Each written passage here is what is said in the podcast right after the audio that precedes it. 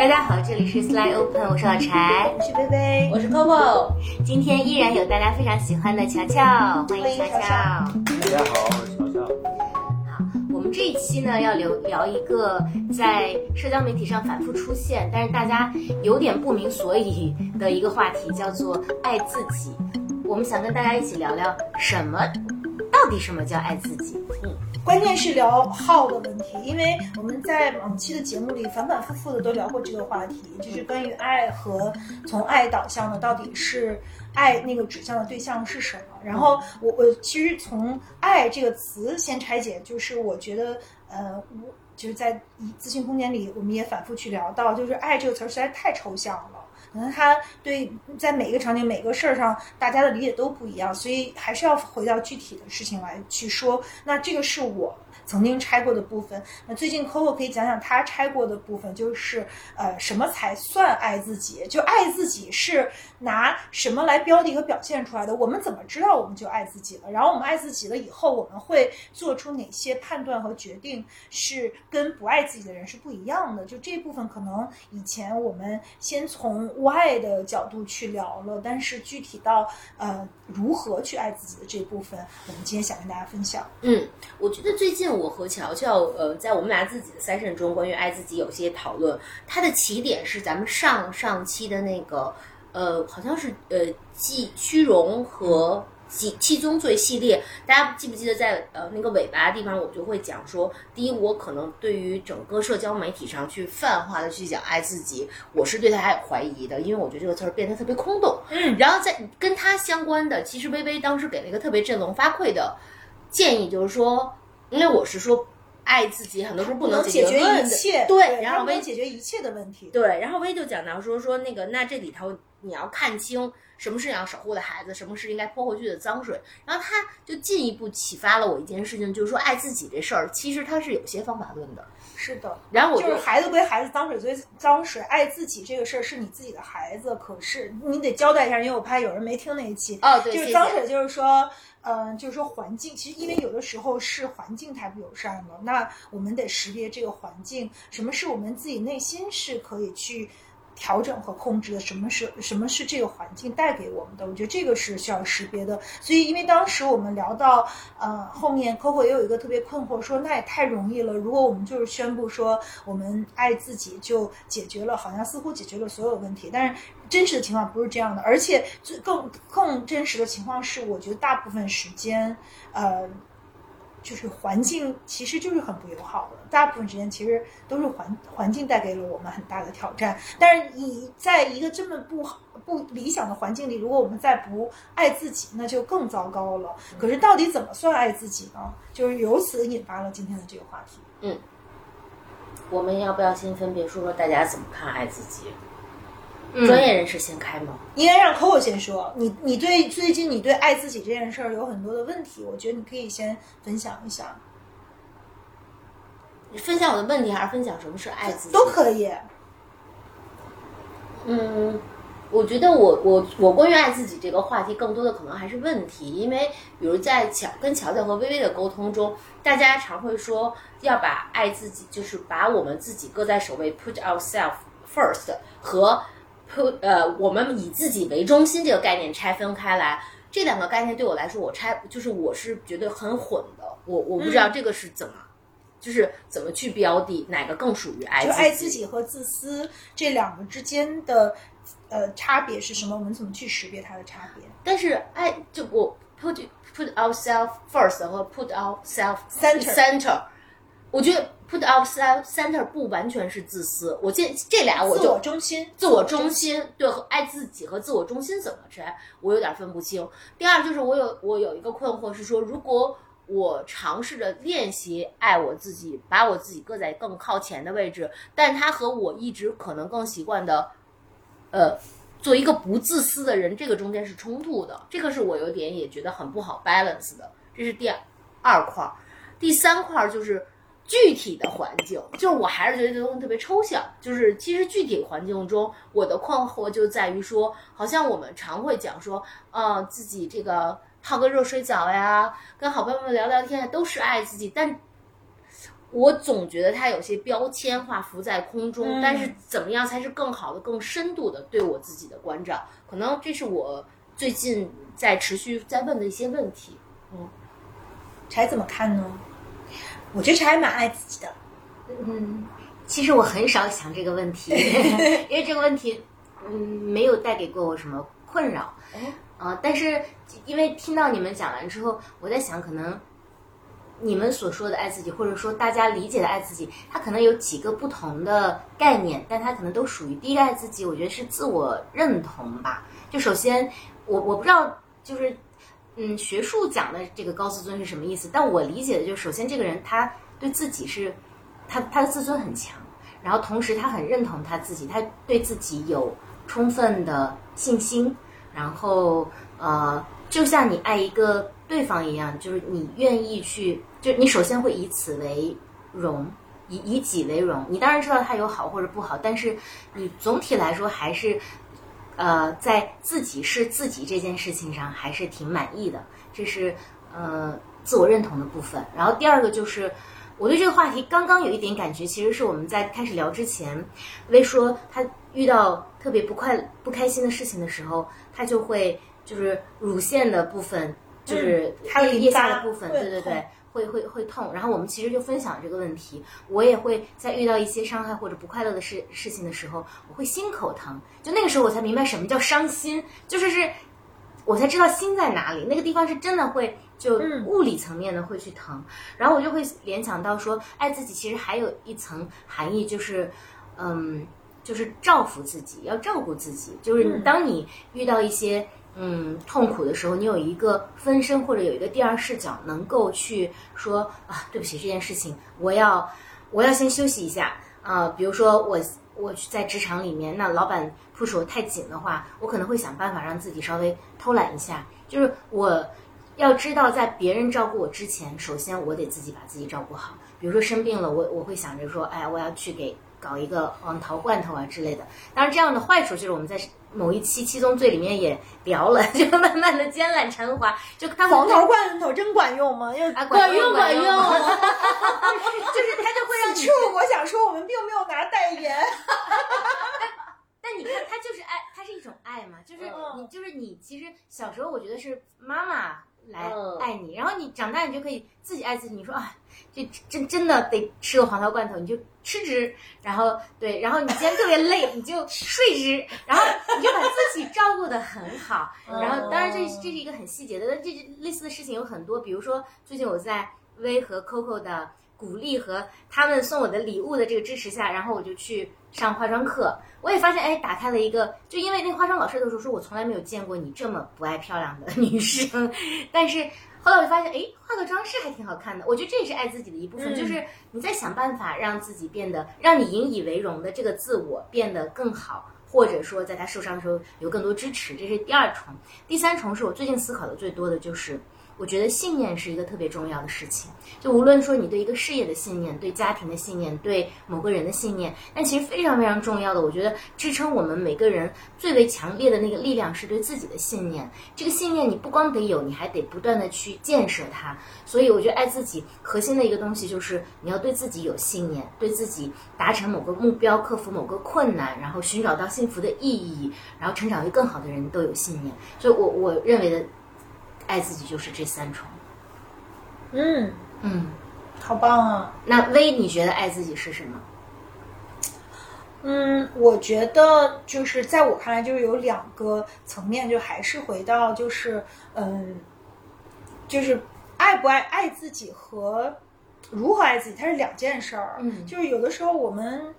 嗯，这话怎么说呢？就是我觉得，呃，我们首先可能，嗯，平常对自己好，这算不算爱自己？可能这个不是我们今天要探讨的呃问题，因为它有很多东西是呃更深的问题，不是说我们给自己买东西，我们给自己泡热水澡，然后我们再弄一点精油，再搞点什么声波，这个就是爱自己。因为很多时候大家会把它理解的特别的表面，嗯但是其实真正的爱自己是说跟我们自己的需求紧紧的站在一起，是所谓的 put ourselves first 的那个那个 self 是我们的需求，是看见我们的需求，接纳和对我们自己的这个需求好，特别是我们的这个需求跟其他人的需求或者跟环境有产生对冲的时候，我们先去照拂我们自己的需求，因为只有这样，你才能在一个更好的这个状态里，那你才能去对别人好。你不能说你对自己就特就是那种对自己都特别差，然后忽视自己的感受和需求，还宣布自己对别人好的那种行为和。结果是我所在，反正是我自己的人生经验当中，呃，我我不相信的，就是那个不是一种真正的好，而且他可能会不但反噬自己，还会去反噬别人。其实特别典型的，就比如说，我小的时候就觉得我妈我爸，他们那时候那一代人的夫妻关系特别奇怪，他们总是在不停的吵架，那每一个人都宣布自己都是为了这个家好，每个人都宣布自己为了这个家付出了特别多。那他们自己内心深处是一种缺损的状态，所以就是总是在冲突，总是在吵架。我觉得是因为他们每一个人，因为那个时代大家都不强调个人的需求和就不高举个人的需求，好像每个人都要为这个家庭牺牲。可是我们真的想在那样的一个家庭关系里吗？就是我我现在回想起来都觉得，就是特别 sad，就是好像总是在一个特别充满了 bitter，充满了。就是冲突的这样的一一个状态下，所以，嗯，我自己个人的感觉就是，自从我开始爱自己以后，嗯，我就我才能更好的去爱别人。所以，Coco 其实 Coco 是一个在道德上特别的有自我要求的人。就是我曾经也在咨询的空间里问过乔乔，就是说，如果我老在把我的需求高举我自己需求，我会不会变成一个自大狂？其实 Coco 也在挣扎这个问题，就是如果我们呃高举自己的需求，那我们会不会变成一个自私的人？可能这一点是很值得去跟大家去去探讨的，也特别想听听呃乔乔是怎么去去说这个问题。嗯，你对回答具体的问题，我就特别带劲。你回答抽象，刚才我在想，这个爱自己这仨字儿，其实我我还挺。我第一个感受是我，我觉得我上次说的特别的，在在节目里面说的特别的，不不符合我自己的那个取向，就是一直我都在讲这三个字，但是并没有去澄清我当时在说那三个字的时候，我到底在说什么，好像搞的这三个字就是一切正义的化身，然后他本身也是一个，只要说出来。就说到就就就拥有了，说到就做到了，对。但是呀，我觉得刚刚薇薇问我的这个问题，我就我我自己也在想，就是从刚一开始，Coco 也讲，就是他跟呃爱自己跟自私之间的差别是啥？我觉得我挺想说一个。说一个不那么专业的的部分，就我对于我自己来说，我会想，我听到这种说法的时候，我觉得我的脑袋里面脱口而出那句话是“自私怎么了？”就是我觉得，我觉得这个这个这个这个挣扎本身就让我觉得特别伤感，就是我们会。居然我们在聊爱自己这个话题的时候，我们有一个绕不开的一个前置问题，就是爱自己和自私有区别吗？如果有区别是什么？如果没有区别的话，那爱自己行？也是算一种自我道德绑架吗？是，我就我就会想说，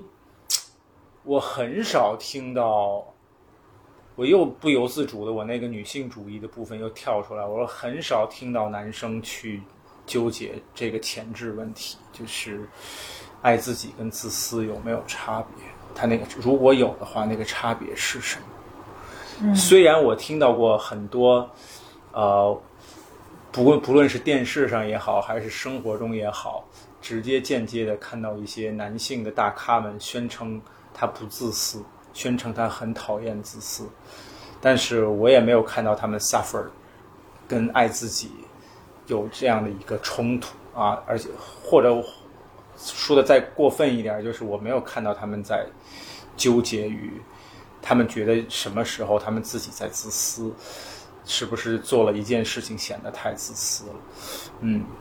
我觉得他在标榜的时候，我经常听到这个说法，但是真正的这个事情发生的时候，我倒没有看到有很多的男生会去犹豫在这个点上。但是我感与此同时，我却看到好多女生，包括刚刚听到 Coco 分享和微微分享这个前置问题，我就在想这个前置问题，它是是一个什么样的问题？我自己有有有没有被这个问题困扰到？我觉得其实也是有有有那个困扰，但我觉得正好恰好是我自己身上，我自己感觉是蛮不男性化的一个部分。就我会在想，我我小时候也会被我自己身边的，比如说我的父母，都会去讲人不能自私，嗯，然后我然后以及我好巧不巧，我感觉我身边的那两位，一个虽然我经常可能小伙伴们经常在节目里听到我会去吐槽跟我爸爸的关系，但是从这个视角上看，我觉得我老爸不是一个自私的人，他我妈妈呃也不是一个自私的人，呃，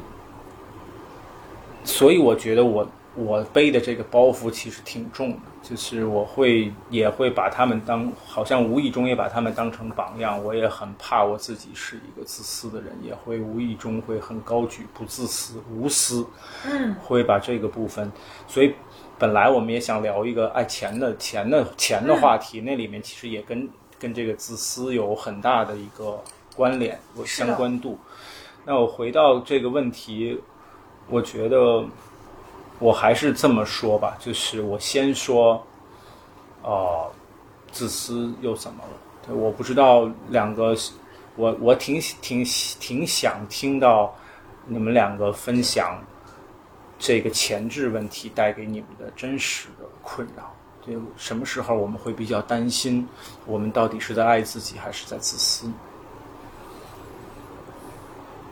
嗯，我不这个问题自私太好了。我不担心这个，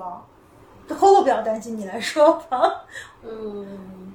比如说现在这个场景吧，我就在想说，呃，刚才薇薇还在笑我说，呃我们有很多时候周五晚上来录播客，我一般都会搞得大家紧张一点，我会说，哎呀，我得早点走啊，我这个特累，因为你确实很累，嗯，对，然后其实因为其实它背后还有一个原因就是，嗯，我觉得录播课对我很重要，就是他是对我自己很好的照顾，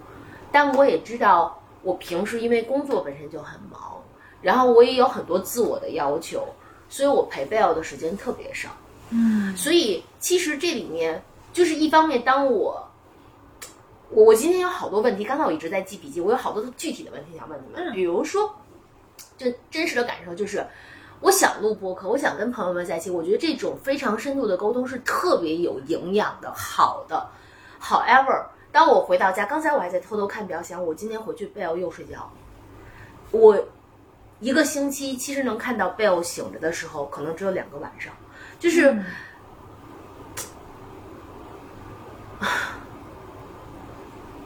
我觉得站在贝欧的角度，作为妈妈，你觉得自己不对，我觉得够现在贝欧的角度，就是当你们，尤其刚刚才乔乔讲说，啊，他他的爸爸妈妈，呃，在他看来不自私。我刚才就在想，等有一天贝欧长大了，贝欧到底是觉得妈妈是一个很棒的女生，很很很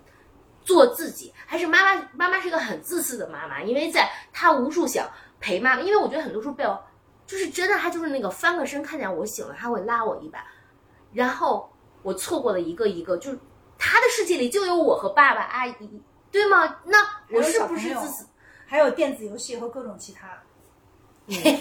谢谢。但但但但，这是我的感受，就是我在想说，嗯，嗯，因为我不觉得自私，因为呃饭吃饭的之前我们稍微聊了两句这个东西。我记得当时乔乔说了一个观点，他说自私是一个人应该跟一个群体的关系，好像有这么一个观点，但我觉得不是，我觉得自私的自就在我看来，自私是人与人的关系，是人就是比如我和 bell，，就是 Bell 把。他对于和我可以共处在的时间很优先，以及我在他生命中很重要。我认识到了这一点，但我 still 选择了我在周五的晚上来跟我们录播课，而没有回去做对这个跟他在对我来说，我觉得我有点儿，我有一个 question mark 在问自己说，作为一个母亲，我是不是有些自私？因为我知道，作为一个个体，我爱我自己了，嗯，所以我觉得嗯，这个例子还蛮好的，就是因为有的时候自私是基于我们跟别人的关系，而爱自己可能是我们跟我们自己的关系。当这两个关系发生冲突的时候怎么办？嗯，我觉得这这这一呈现具体的问题，我就特别来来来来来精神。对 我我会我我听到一个声，我听到两个部分，我都想挺想回应的。一个部分是，就是这是 Coco 的一个呃内心独白，因为我没至少没有在 Coco 的讲述里面听到呃。他在讲这个小公主真的有有在去很真实的讲说妈妈你干嘛去了？你然后你这一礼拜怎么我就只能跟你搂着两回甚至连两回都打折扣然后其他几个晚上您您您您做啥去了？我我没听到这个信息哈但是我听到的是 Coco 的一个内心独白就是她觉得她感觉如果小公主可以说，或甚至不是现在，未来的有一天会不会去讲这样的一个话，或类似这样的一种一种观点？那我会感觉说，这是听起来很像是一个作为妈妈的部分的 Coco，自己用这个妈妈的一个职责，给到自己一个自我要求。就是好像这是一个关于做一个好妈妈的部分和做自己之间的一个冲突的部分。嗯这是我想回应的第一个部分。第二个部分是，那如果退一步是这样的部分，那就是我到底是做一个好妈妈的部分往前走，还是做一个朋友，甚至是作为我自己的一个需求？这个晚上我就这么一个。可以自由处置的晚上，能够陪小公主，就不能够疗愈自己或者跟朋友在一起。反过来也一样，跟朋友在一起就没有办法陪伴小公主。那这个时候，如果把他们各自兑换成一个叫爱自己，一个叫呃照顾照顾另外的一个人的感受，那么这两个发生冲突的时候怎么选？那是不是选了？照顾自己是不是是是？他到底是叫爱自己呢，还是叫自私呢？这里面有有差别吗？对，我会我会觉得好像好像听起来更像这样的一个挑战。那我觉得这个我在我听起来哈，我觉得这个挑战里面有一个，就是这一次和所有的次数，它有没有一个关系？就是是每一次做这样的选择都会让 Coco 为难吗？还是说，呃，只是这一次的为难？我觉得它更像一个常态的，因为呃，回应一下，第一，我觉得贝尔还是会有这样的表达的，就是你陪我的非常少，我只我我看不到你。然后客观来说，这也是一个常态。因为我我倒不是只是因为录 Slide Open，就是当然可能我还有我的咨询时间，我的见就因为销售的时间也很重要。对，就是嗯就是客我我我就是我觉得如果去讲一周七天，的确客观我能陪贝尔的就是两到三天，但是你说其他的那个时间中，就是我我就是觉得我还是做了一个选择呀。嗯嗯嗯哼，OK。那我下一个小问题是，我在这里面听到一个高举呃小公主的需求，嗯那我想想有一个小的问题，那个问题的点是，那为什么小公主的需求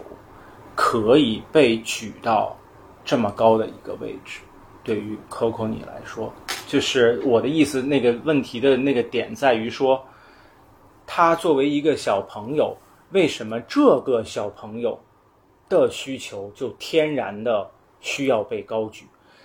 如果同样是这个小，他是一个小朋友，所以他的需求就被高举的话，那么同样作为一个这个这个小游戏，像小游戏的部分，我其实也跟微微做过这样的一个练习，就是那如果他作为一个小朋友，他的需求被高举，我们作为一个个体，我们是跟他是一个平等的关系，还是有一个谁高谁低的关系？那我们的需求是不是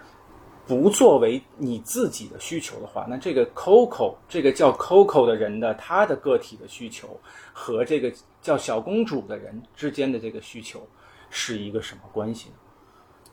就我我会觉得，呃，在我们俩人对彼此的生命都非常重要的状况下，我会觉得说我的存在在他世界里占的比例更大，因为我的缺位，他的世界空白的更多，而他在我就是。我觉得，就是我的逻辑是，嗯对对我觉得就是我的缺席对他的影响更大。嗯哼，呃，我我是这么看的，所以我对对所以你是从一个损失的一个视角上来看这个部分吗？就是谁更需要谁我觉得他俩对说的是这个，就是就是贝尔更需要比他需要贝尔更需要他。对，是，我就说那 then what？就是她这个小公主有一个更需要她的一个部分，那这个部分和另就是从需求的视角上说，你的意思是说，我们如果只说对对方的一个需要，那有没有可能是只是提提一个你感受一下，就是你是小公主的妈妈是吗？她有一个被妈妈陪伴的需求，那和被妈妈陪伴和被陪伴这这两件事情对于你来说是一样的吗？不一样啊。所以你觉得被妈妈陪伴是一个更重要的一个部分，当然，被陪伴是一个没有相对于那个来说就没有那么被其他人陪伴，这个吗？嗯，是不一样的，嗯，OK。至少在我们的关系中，OK，嗯，嗯，所以就是从这个需求的在各自生命里的占比，我们来看哪一个需求更需要被被照顾到，是吗？对，嗯，OK。但我觉得，如果如我我其实挺想邀请 Coco 从你说到的这个视角上去看这件事情，就因为我会觉得一开始你呈现这个故事的时候，我觉得那有一份关于妈妈的责任的部分。对，但我觉得这个时候又回到了一个我很喜欢的视角，就是我我更喜欢去聊需求本身。嗯，我觉得需求确实是值得我们去关注的，嗯这也是我想去回应今天这个话题的一个核心角度。那我觉得这个视角挺棒的，就是 Coco 可以看见两个人的两个需求，同类的需求，一个是 Coco 这个人的需求，然后一个是小公主的一个需求。那 Coco 之所以会挣扎在这个选择里面，是因为他看到这个小公主的这个需求的分量在小公主的生命里面更重，然后这个 Coco 的这个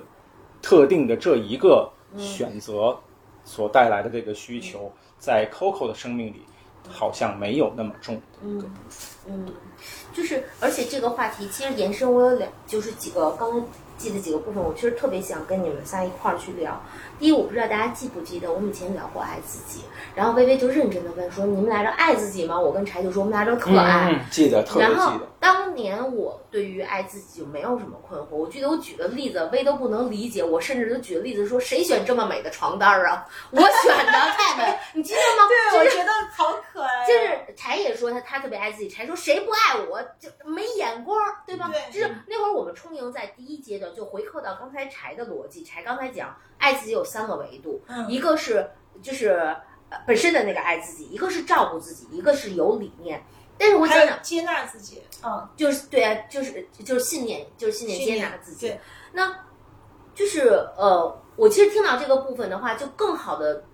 关注到了我最近卡的那个部分。我觉得我不知道这个是不是有典型性，但也和大家分享，就是说，我觉得对第一层，我如果套用柴的模式来讲，就是爱自己我，我还挺爱的。想想这个选床单这事儿，嗯爱。最后一层，你对自己有信念吗？你觉得你值得被爱吗？我觉得我也嗯我卡的就是不会方法论这一篇，就是这个对自己的关照。因为其实我跟乔乔聊过很多这件事情，这也是为什么我想跟大家细聊关于爱。是冲突的时候？不不不，我查的是，我觉得就是可，我觉得关于爱自己，如果按柴说的角度，就是你是否第一真正的认同你你对对自己有认同。对自己有认同，然后你真你。这个没问题，而且我觉得很多人都没问题。嗯第二，你包括你最最底下那个有有那个信念感，对吗？就是持久的认同，我觉得这也 check。但是中间那个咱们主要关照自己，我觉得这事儿很难，因为这个关照自己是说，比如我的一个常我的一个常规的方式，贝尔刚才这个是一个例子，还有就是说。你们知道我有过那种就是晕过去以后醒过来，第一反应不是叫救护车，而是说我看一眼我那 note 写完没写完。就这我不知道说，即使比如大家跟我讲了说你要把自己搁在第一位或怎么样，我会很卡，是说，比如我跟乔乔还有一个观察就是说，哦，有有信念这件事儿，就比如说我是很有信念，我能调动我各种信念去战战胜很多东西，但我经常把我的肉身已经累塌了、累残了，嗯，但它其实也是我的一部分呢。嗯。就是即使我意识到这件事儿，和我真的能够说既照顾我的灵魂，又照顾我的肉身，我觉得很难。我我我有的时候觉得不像你们说的那么好好做，或者有的时候你想我照顾我自己的灵魂，照顾我的需求，但是扑面而来的就是我作为母亲的愧疚感。就是我真的觉得，就是说爱自己这事儿没那么容易的，对因为现实没有那么简单，它不是一个单向度的现实。对。然后在上一周我和乔乔的咨询中，我们俩其实就讲，我其实经历了一个巨大的惊恐时刻，嗯然后乔乔给了我一个对我来说特别好的又一个钥，这儿我只是没有形成方法论，一个钥匙就是他跟我讲说，Coco 就是当你看到你的惊恐的时候，看到你的惊恐也是你的一部分，是你的哨兵，他一直保护着你。因为你这么对惊恐，你对恐惧如此敏感，因此你谨言慎行。其实它保证了你持续的这种，你你对自己坦荡的笃定。那他用这个方式让我看到了我的恐惧，接受了我的恐惧，我的惊恐。我那天觉得那也是我一个钥匙，说我爱爱自己。对，所以我就发现，我操，爱自己有好多个路子。就是我现在我我没有体系，我就特别难受。但我最近就是看见了好多门儿和好多卡，所以我就嗯，想跟大家聊其实爱自己就是，嗯，就是不是那么，就还是说说回那个，就是说到底什么算爱自己？不是光给自己呃作为按摩那种，对就比如说你接纳自己的负面情绪，我接纳自己的愤怒，我接纳嗯自己的恐惧，我看见自己的恐惧，我陪着我自己的恐惧，这也是一种爱自己。是不是你？你觉得你你发现这个事儿对也是爱自己？对我觉得这事儿你还觉得？我觉得特别好，而且我们上次还有一个尾巴，乔乔没说完，我觉得特别有意思。他就说爱自己这事儿没够，怎么爱自己都不过。我当时当然就是因为他说这个话，我就想啊，那我不就变成了一个自私的人吗？就是怎哎，对，但是我就在想说，我刚才想说，自私又怎么了？这话好像从来没有人这么说过。他老说，除了说，除了你，对，是似乎好像在传统的价值观里面，就是挺大逆不道的。因为我们小的时候受到的教育都是那种你要扶，就是最可笑的那种不自私，就是非扶老奶奶过马路，就我们都要去学雷锋，然后老奶奶说：“我刚好没走开，你怎么又给我给扶回去了？”就是。老奶奶好郁闷啊！对我费半天劲走过来，你你丫怎么给我扶回去了？就是那个是一个特别好玩的比喻，其实就是在讲我们小时候受过的那种洗脑，就是说好像似乎那样就是一个不自私，其实你那个假装的不自私也没有建立在人家真正的需求上，那只是一种。行为上的对我们的一种道德绑架，似乎好像这个女生更容易这样，因为似乎就中华一个女性更多的是说女性本来就是一个孕育者、一个照顾者这样的一个角色。我们在社会里的期待就是说，你要是家庭的这个哺育者和 provider，就是呃呃 care 就是 caregiver，至少是我们要照顾孩子、要照顾老人，这个更多的是女性来承担的呃角色，而男性可能更多的是去赚钱呀、或者是用。经济的方式或其他方式去照顾家人，或者遇到敌人的时候把他打跑什么的。那女性可能就是更加在这个事儿上特别敏感，就好像如果对我们好，呃，对我们自己好，把我们需求放在前面，似乎这个时候经常是跟呃，比如说家庭的需求冲突了，甚至在职场上也有很多这种需求冲突的时候，亲密关系中我相信就更多。但是由于女性的这个角色，似乎我们就觉得，如果被人在脑门子上贴一标签说。你这人特自私，就是就挺不好的，就是挺无法下咽的。我在想，我刚才说我不自私，后来我又想了想，我到底自不自私？就是那自私又怎么了？就是也许我上来就是一个膝跳反应，说我不自私也是一种就是那种 self defense，就是因为我很不喜欢被别人贴上我是不是自私的标签儿。但是回到这个底层的东西，就是说，当我的需求和其他的一些人的需求或者其他一些事情发生冲突的时候，嗯，我还是要紧紧的选择跟我自己的需求站在一起的。这个也许我以前不是这么做的，包括我跟我爸的需求发生冲突的时候，我是紧紧的跟我爸的需求站在一起的。可是，那我再也不想那样了，就是因为我经历过那样，我才呃再也不想那样了。但也许在别人眼里这就挺自私的，我就是得先把我自己照顾好了，我得高兴了。我要不高兴，那我没法让你高兴，这就是一个现实情况。那具体你是不是觉得这个自私？那如果是自私，那我就自私了。就我们有没有这个勇气？就是说，自私又怎么了？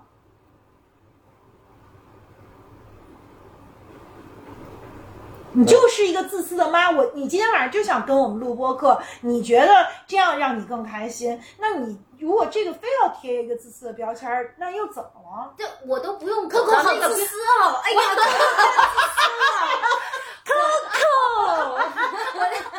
自恋思考，我被霸凌我我觉得我难受的不是说，我难受的就是我卡顿的点，不是说我可不可以说我自私？你这样就如果我们特别形而上的说我自私不自私，我可以很勇敢的说我就我我毫无问题说我自私不自私，但是真的到执行层面。我上来就觉得，我操，我不能自私，我不能先自己，就要就是我觉得不是，就是这是为什么我非常反网络上爱自己理论的东西，就是说我觉得这些片儿当话不能那么划过去，不鸡汤这个理论特别容易就冲过去。可是就是我，尤其是对于强大人，比如因为你强大，就这事儿，其实这件事儿。你你你饶着你，你还会想一想，但你做的时候，你不会有我这么多犹豫。但是对于我来说，他天然我就已经把爱自己和自私这事儿绑，我我不知道怎么拆解，我嗯这才是我觉得有意思的。我觉得你和最难受的部分还是 guilty 吧，就是你会有天然，你会有更多的内疚，然后这个内疚其实会消耗你很多。而且我我还有一点就是说，我觉得我不是介意说，就刚才还回到，就是我不介意说是不是自私。整体来讲，我觉得就是我我甚至有一次，我记得我跟一棵松先生，我们俩聊过这样的一个问题。我说一棵松先生，我我我看我们两个是，就是从伴侣关系中非常好的嗯一对。你告诉我是为什么？我当时特别喜欢一棵松先生给我的回答。他说是因为我们俩很幸运，一直被眷顾，我们从来没有机会去面临生活的不堪。嗯，就是贫贱夫妻百事哀。但我觉得这是一个，就就是说，我觉得我我我我不介意我说我自私，是因为当到极端环境，我我觉得都是这样。但我们可能因为各种眷顾，我们不需要整天去面对说，我操，我老得做出一些为保持基础的尊严和生存去做自私不自私的选择。但是我对这件事儿特别卡的地方是说，又回到说，我觉得我在意的是真实的关系、深度的关系，我和柴的关系，我和乔的关系，和薇的关系。但有的时候，这个关系中，它就是会有一种同样是两个人的需求都搁在这里，我把谁搁先一点的关系。我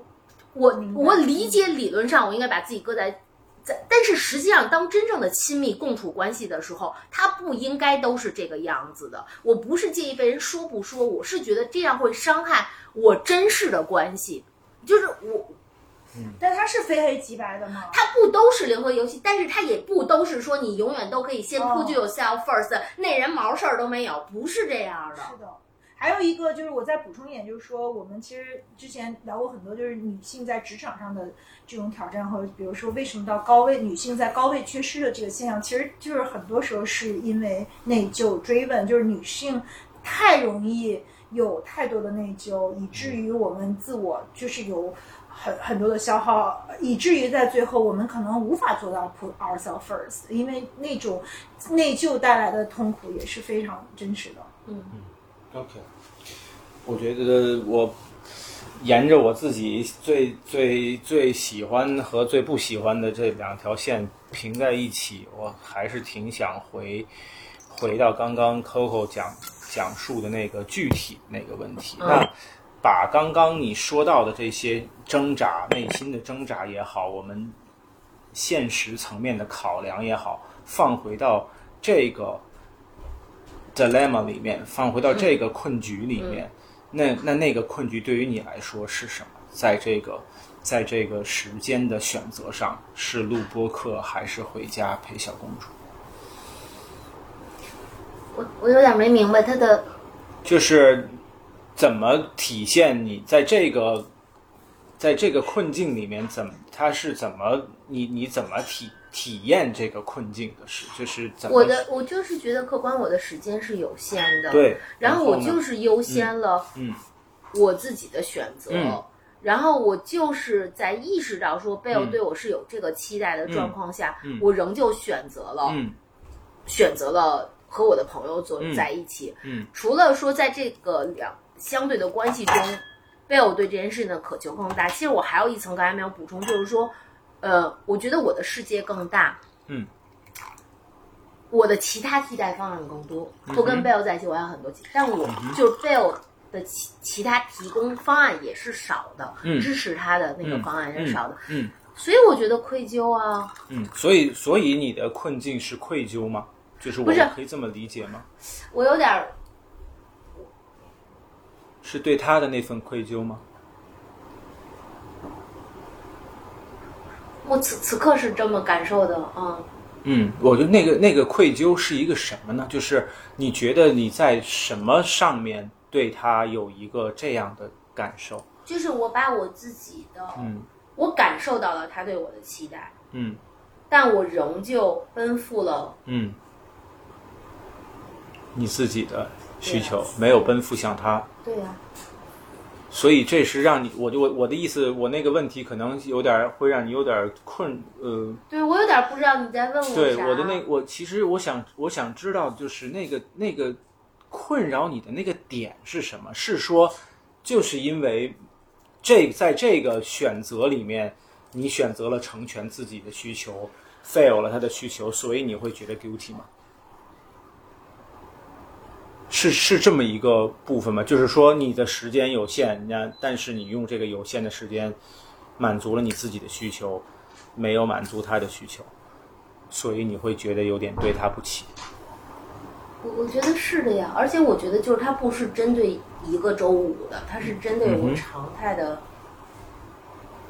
对，但我觉得我解释过了，所以我不太明白你我被追问的地方在哪里。我不知道乔乔想问的是不是，但我我其实很想问你，就是困扰你的到底是这个愧疚感，还是说你刚刚其实提了一句担心此刻也好，嗯，未来也好，不要长大了也好，会觉得你是一个自私的妈妈，还是说因为你在这里面无法解决说他就前两个综合下来，所以你这个理论不能很 smooth，所以你觉得很难把他把自己的行为套到这个框一个整齐和有说服力的框架里，所以不舒爱。自己是吧？对对对我觉得你说这三重都有，啊，我觉得都有。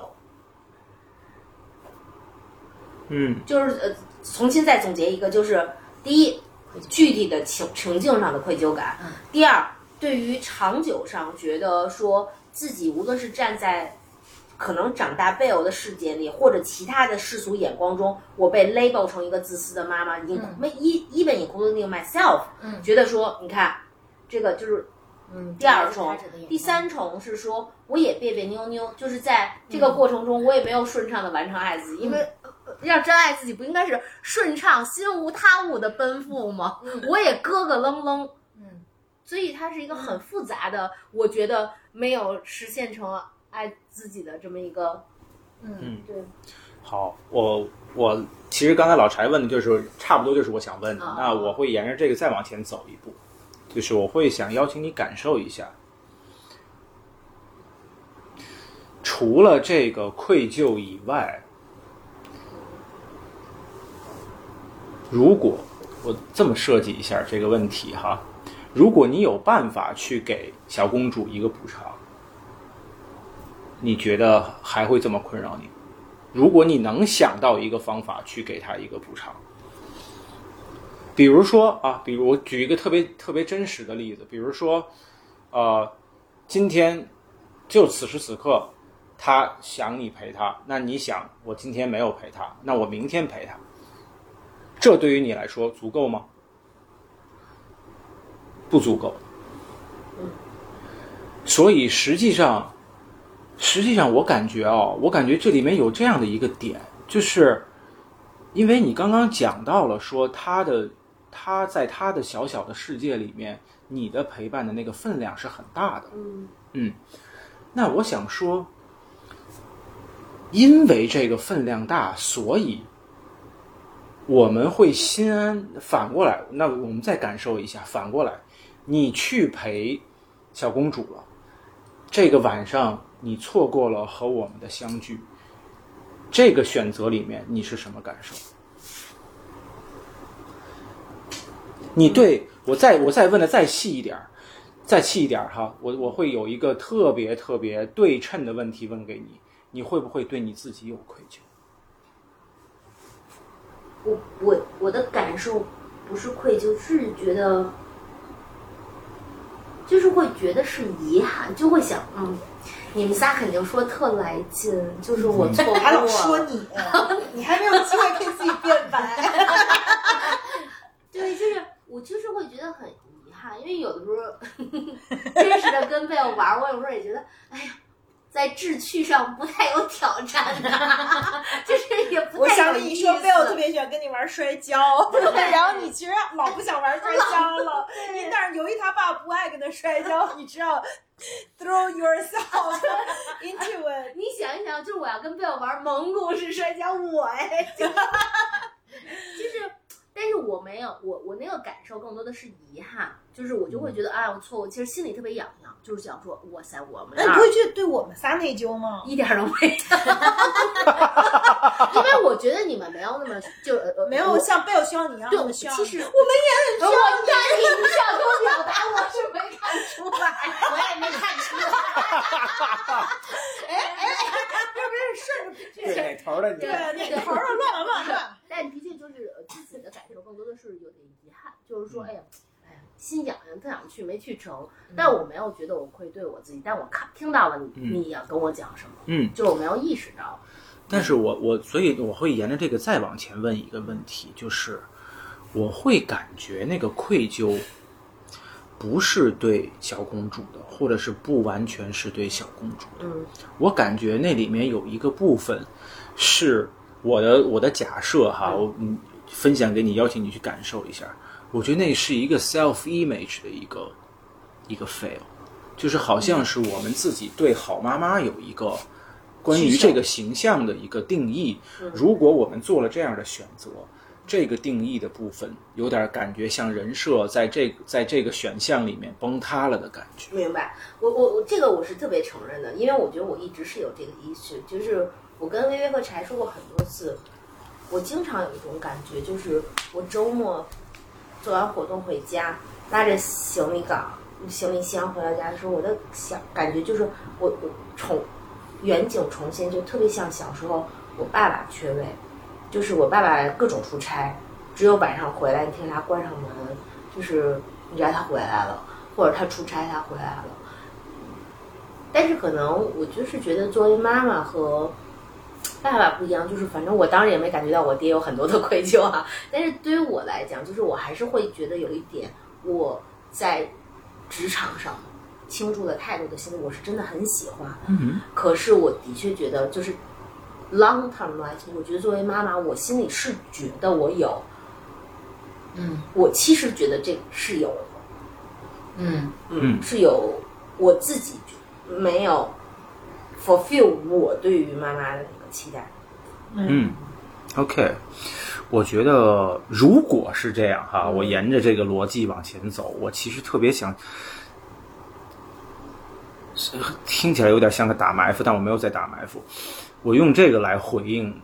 在这个故事里来回应爱自己的部分。那我其实很想邀请 Coco 看见。我刚刚觉得我听到了一个蛮有意义的一个叙述，就是在我们小时候的经历里面，我们作为孩子，嗯，我们的那个被陪伴的需求曾经被 fail。我觉得那个部分是很有力量的，就是我听到的时候，因为我感觉那个是那个就是，因为我在想你是怎么，这也是为什么我刚才会问说你我们是听听到过呃小公主在抱怨吗？然后以及好像我觉得我们自己在有一个自己的一个要求。我无论如何，小公主当然有，一会儿我来回应小公主她的那个表达里面的一趴，但是在那之前。我们自己的这一趴，我会觉得在那个 self image 里面，我会听到一个我们小的时候被爸爸妈妈缺缺少了一份当我们需要陪伴时候的陪伴，那个缺失感是我们去同感，甚至去想象女儿的那个被陪伴需求的一个很核心的来源。对，然后我为什么我要这么说？是因为我我听到的在这个故事里，那个缺席不是不是一个一次或两次的一个缺席，那是一个蛮 routine 的一个缺席，然后以及那个那一份缺失陪伴，其实带给我们一些蛮伤痛的一些感受的。我会觉得，那为什么我会在这儿？那它跟这个故事和跟我们今天的这个话题有什么关系？我会想的是想到的那个部分是，这个不陪伴和你刚刚拿出来说的这个不陪伴，我觉得是非常不一样的不陪伴。就是我想特别想邀请你看见里头，在我看来有一个 core difference，就是有没有一个 awareness。我觉得那那个东西是非常非常不一样的，以及我刚刚还听到一些个有点 cheat，听到了一些补充的信息，比如说讲到陪小公主摔跤，我觉得这个部分无论如何，不是一个长期缺席的爸爸妈妈可以拥有的状态，就是这种。不 make sense 的陪伴，就或者叫 nonsense 的一个陪伴，一个不知所谓的一个做动作，其实这里面有一份好大的投入。那个投入可不是，我不知道其他的小伙伴有没有经历过。我猜这个新科对新新科妈妈可能会有有有体感，但是我们其实都没有小朋友。但是我的那个我那份体感是来自于我，因为我很喜欢小孩子。我很喜欢跟小孩子做一些不知所谓的事情，但是我特别知道，不知所谓绝对不是每一个人的 enjoy 的点。所以，当我们不 enjoy 的时候，那里面其实是有一个格外的付出的，不光是时间和人在场的陪伴，它有一个我们自己的 sacrifice 在里面。所以我也很想邀请你看见你自己做过的这一趴哈，并不是像你说的我们只有 fail 的这一趴，远远不是这么回事儿。然后再回到我为什么刚刚会去回特意的去回应我们小时候的那个经历，我觉得我们自己经历的没有被陪伴和小公主经历的没有被陪伴是不一样的。那在这里头，我会格外的动用一点我自己觉得我亮我自己专业的部分到了，虽然你们并没有要求我亮，但我自己自己主动跳出来亮，就是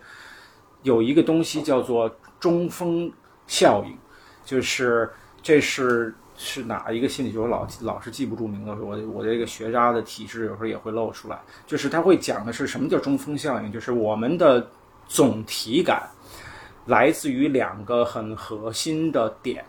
就是如果我们比如说一件事情，我们把一件事情里面我们自己经历的情绪起伏画一条线的话，它通常会有两个峰值，一个是最高点，比如说我今天运动了，我可能不是全程都很嗨，但是我跑到第五公里或者我跑到多少公里的时候，我的颅内高潮了，那个是峰值。然后还有那个中值是什么？就是我们停下来这个运动的时候，那一刻我们的感受，这个叫做中值。这个中风效应就是它现在被应用在，呃，经济的经济学里特别多，就是你一个商场也好，一个产品也好，只要你能够打到一个点，你要么打峰值，要么打中值，这就是宜家为什么在最后会给你一个冰激凌甜筒这样的东西，它其实就在管这个。你前面全 fail 了没关系，我在最后白给用一个几乎白给你的价格，让你吃到一个甜甜的、美好的一个冰激凌，让你带着这这桶这个蛋筒离开宜家，这就是宜家带给我们的感受。我们就是就这么很容易的就被他欺骗了，某种某某某程度上也是一个欺骗，因为那个冰激凌。无论如何和买家具不是一回事，但是我们开心就是开心了，我们在宜家开心了，这是我们最后留下来的一个部分。所以其实如果你想在陪伴里面有一个被记住的，只要这两个里面有任何一个点就 OK 了，那个陪伴就成立了。所以我想就是额额外的这个题外话是说，在陪伴这件事情上。不用从一而终，只要有一个峰值或有一个终止，嗯，哪怕前面哭的乱七八糟，最后啪有一结尾大吃一顿，或者来一个小甜小小甜品，OK 了。就其实小朋友很多时候就是这么简单，连成年人都会被那一个小甜筒打动，更不用说小朋友。However，那不是我想回应的核心，我想回应的核心是，我觉得在。这个故事里面，什么叫爱自己？那我会很想邀请 Coco 看见这个我们自己的那个经历，在这个关于没有选择陪伴小公主的这个事情里面，我们自己值得被爱的那个点，就是我们自己小时候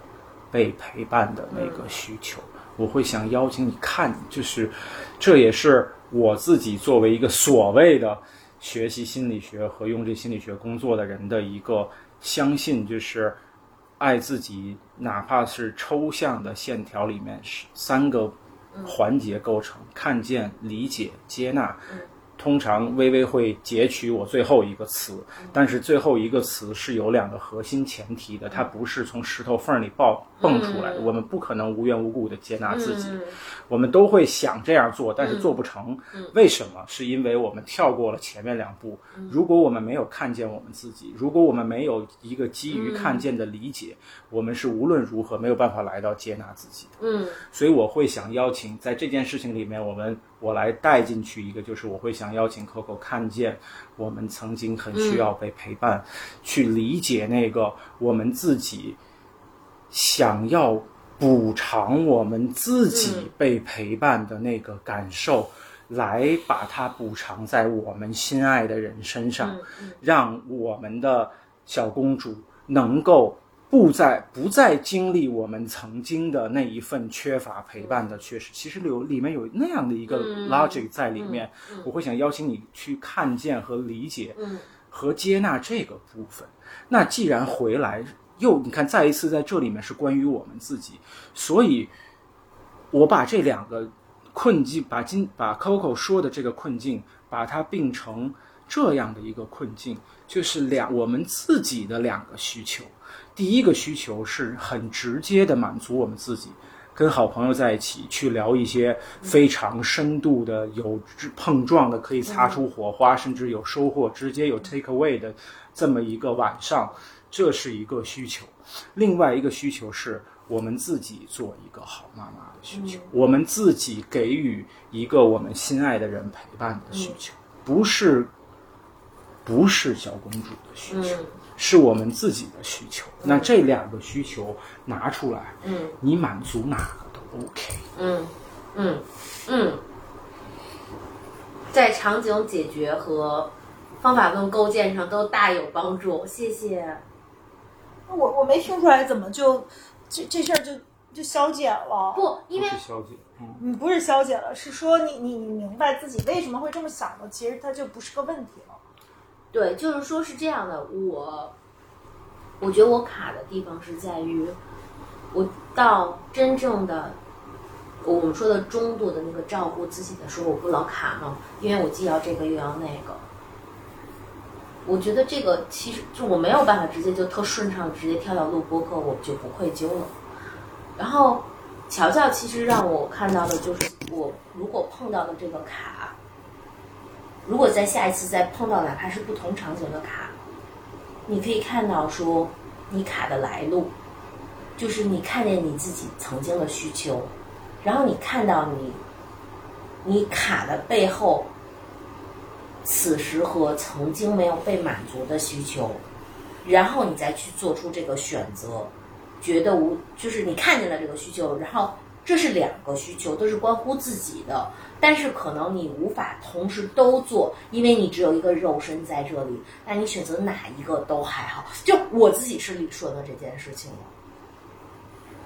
我那我觉得，在我一个就是在就这个嗯案例的来讲，就是我倒把我给说懵了。嗯就是我觉得你理解这个，我理解他理解了自己的需求的这部分，嗯然后我理解的说，其实你把这个所谓给自己脑门子上贴一个自私的大标签儿这件事儿给拆解了，嗯，就是拆解还原到。我们的需求和我们需求之间的关系、嗯这件事儿上，可是如果在这个里边还其实他还有 bail 呢，就是说那那到底这个他的需求因为因为他他在上一层的方法论的拆了贝尔的需求，他在讲的是作为一个母亲，我不要关注的一个东，就是我对于母亲的这个母亲和孩子陪伴需求。第一，贝尔呃虽然有过这个诉求，但他理解说对于小朋友的诉求的满足，其实不是一个一个别的方对，满不一。不一定是一。如果比如你跟我讲说，我这个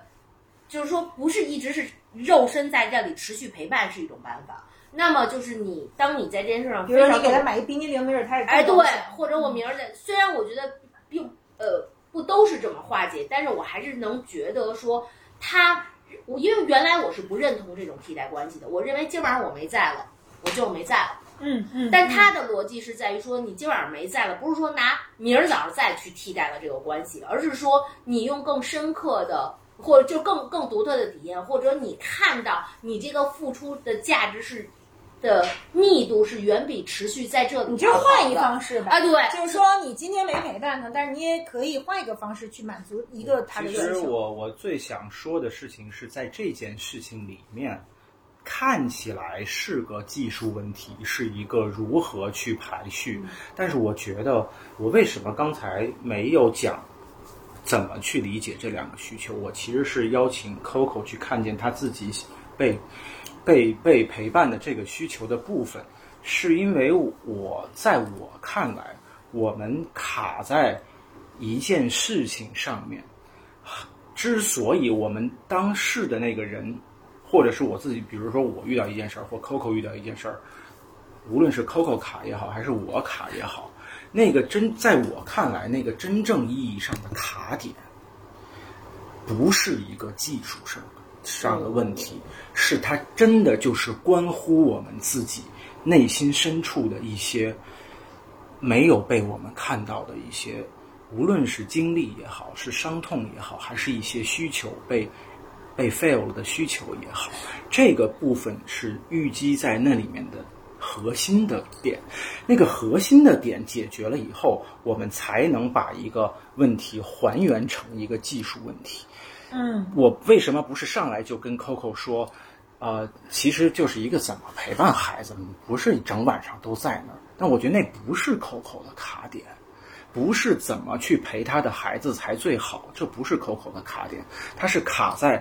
关于陪伴这个这件事情，这个这个事情上有一个故事，有一个有一个内心有一个我们有时候会管它叫心结或者叫什么，那个东西是他的那个真正淤淤淤在那里的那个部分，那个东西是需要被疏通的，那才是我们爱自己的点，就是我们得看见这个被。真正被淤结在那里的那个部分，那个部分我们去关关照它，去去看见它，去理解它，去接纳它，我们自己得以从这样的一个心结里面重获自由，然后再来去看那个不太那么要紧的那个技术的部分，就会比较容易去拆解。这个我听懂了。那我还有一个让我困惑的地方，就是说，其实那是不是说，最终其实所有的事儿都是我们自己的需求呢？其实我觉得，我不知道这个问题问的，就是说，你明白我要说什么？我明。白。就是说，那最后其实我们以为我们其实是在我们的痛苦、纠结、内疚，对所有的东西都是。呃，好像是我们在跟自己的需求站在一起，还是在跟别人的需求站在一起？其实最终还是我们都是当时跟我。对，就是说我人类是不是这样的一个，其实终极自基，反正基因就是自私。其实人类也是在某，就是比如说，如果我们不给想做一个呃好妈妈和想跟朋友在一起，就不给他们。贴标签儿，好像似乎做一个好妈妈就是一个更高级的需求，因为那个关乎于下一代，而跟朋友们在一起只关乎自己。咱们如果没有分别期的去看我们所有的需求，其实最终那不就都是我们自己的需求吗？那跟别人有什么关系啊？那就是说，是不是就是其实我们就是终极自私的？是的，我来回可能不专业啊，我特别强调的强强烈的回复你一下，我大概是在，哎，我真是一个早会的人呀，我大概是 在高二的时候 想明白这个事情的，嗯，就是就是当时有一句很粗俗的话，是我和我的那个，就我曾经提过那个呃同桌，就我特别深爱的第一个朋友，呃，然后我们我们俩聊的叫“人不为己，天诛地天诛地灭”。后来我想了想，就这句话被大家粗暴的理解为这种，就大家对于很呃单一价值观，比如说我爱钱、爱名利、爱自己的。看起来像优先时间，把我女儿排排在后面，这种都叫自私。其实不是的，我觉得所有人都是自私的。首，而且这个自私，我并不觉得它是一个什么坏事。就是植物因为自私才会去要不同的阳光，才会去攫取水分，然后动物自私才会去就是优胜劣汰，就是。所谓的自私，它是一个生命力的体现。就如果你不自私的话，你怎么能活下来？那人活着到底为什么？就所以我觉得人一定是自私的。但我们看到所谓的那些无私，比如说为了伟大的事业和信念去奉献自己，是因为你的需求就是你想去奉献，你想去以你的这个信念去回馈自己的那个真实的需求。嗯那我所有说妈妈的爱是无条件的，是无私的，是因为对于那个人来说，他就希望去付出这个母爱，然后对于他的此刻来说，付出母爱比我多吃一块肉，我就会更快乐。我我我觉得每个人其实都是为自己的，就这一点上，我觉得他就不值得，就不应该被批判。就是就是所谓的自私，我觉得只是人们懒惰，为了方便为一些事情贴上标签，或者出于某些利益想去抨击一些人加上的一个标签。所以我们方面来讲，他就是自私的。但我并不觉得自私是一个贬义词。我觉得它就是一个自然的现象而已。然后回到 Coco 那个例子，我太有感受了。我在想，为什么我没有愧疚呢？今天同样作为一个母亲，我经历了两个这样的场景。第一个场景就是我出门的时候。小杨突然有，因为他刚两岁，他有分离焦虑。本来玩的好好的，我一出门，他突然撕心裂肺的哭了起来，哭的真的好伤心，眼泪就掉下来了。哇！我那一瞬间我也有愧疚，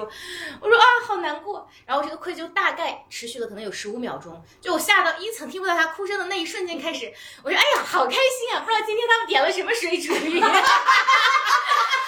没有了。我自那以后，我就完全没有了这个愧疚。但是我还发生了一个呃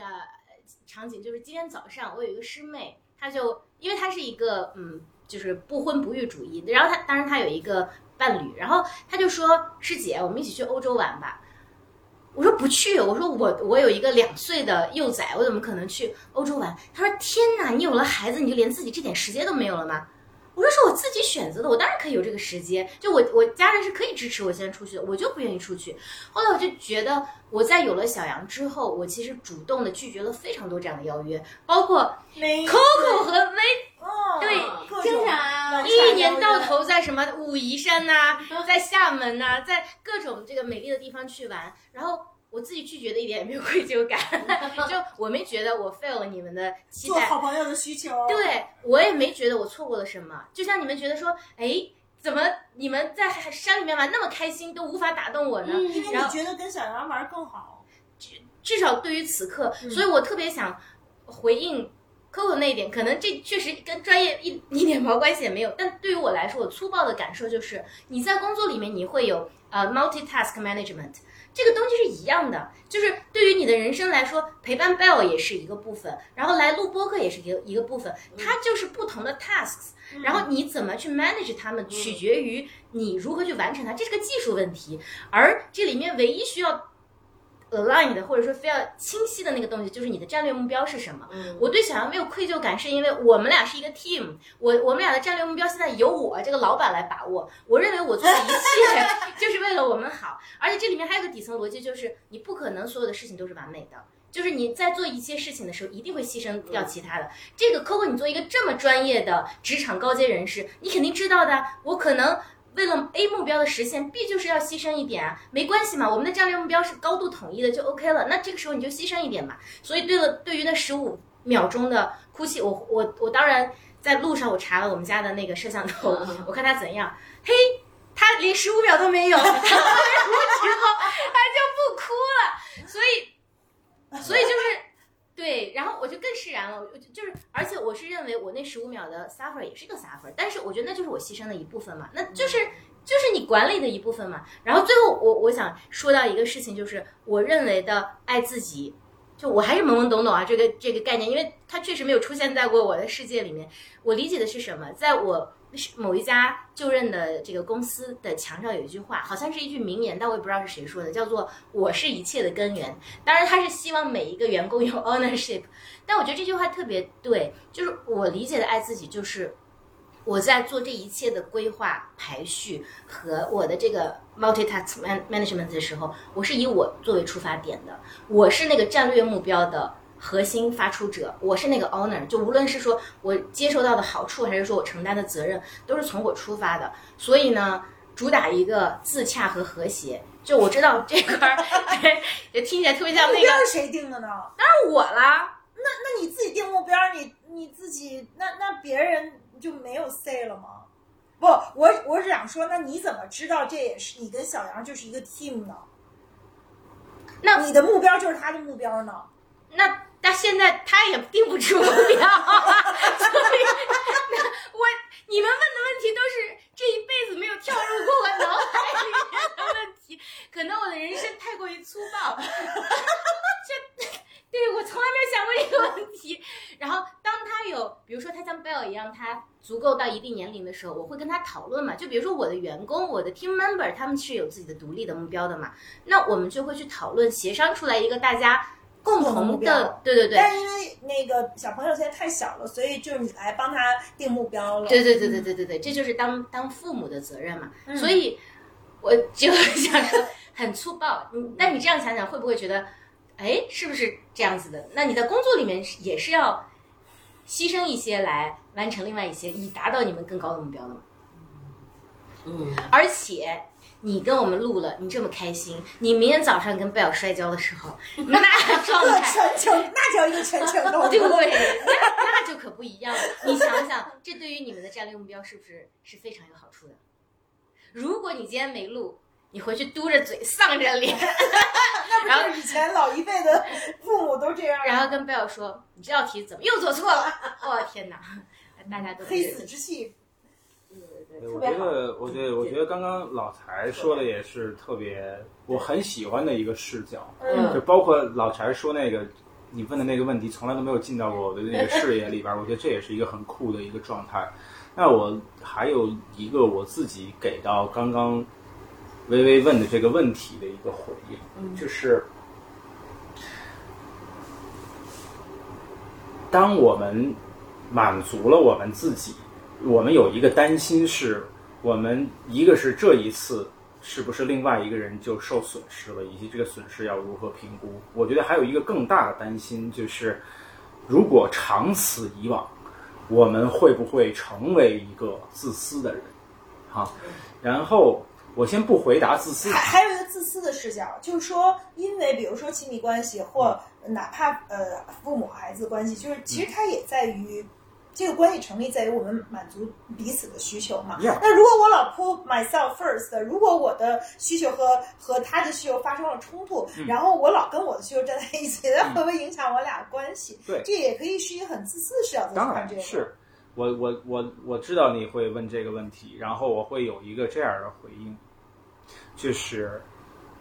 当然又有一点 cheat，我会邀请你自己去脑补，反正至少在我所看见的这个变化里头，我看见的不是朝着你担心的那个方向走，我觉得反而是你在朝着另外一个方向走。就是你越是可以把你自己心安理得的放在前面的时候，你越是不满足于只满足自己的需求。因为为什么？就是这里有一个很神奇的假设，我自己非常认可。这个就是我我之前老说，我为什么喜欢马斯洛，以及我觉得马斯洛被被所有的后面的人给冤了。就是马斯洛讲过的，我最喜欢的那个马斯洛的部分在于他讲说，我们的需求是有层级的，以及更神奇的一个点，我最喜欢的点是他有一个部分是超越自我，而那个超越自我的需求，也是从我们自己生发出来的，也是我们自己的需求，但是它的对象不指向我们自己，指向一个 something bigger than myself or ourselves。我觉得那个东西是很真实的，而且我从微微身上就看见过这个部分，而且我并没有觉得，在随着我们的探讨，你身上的这个部分越来越少，你越来越自私，越来越自我，越来越不把别人的需求当回事情，我反而看见的是相反的部分，这是会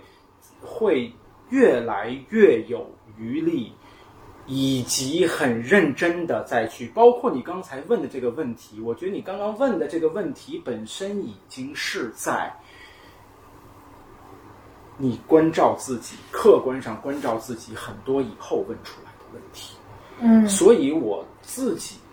以及我拿我自己的这条小性命去印证我自己的很真实的感受，就是我越是照顾我自己，我越是可以很稳定的去回应别人的需求，嗯，而不是相反的，不是我越照顾我自己，我发现哎，你们全都是工具人儿，我可得好好的利用利用你们，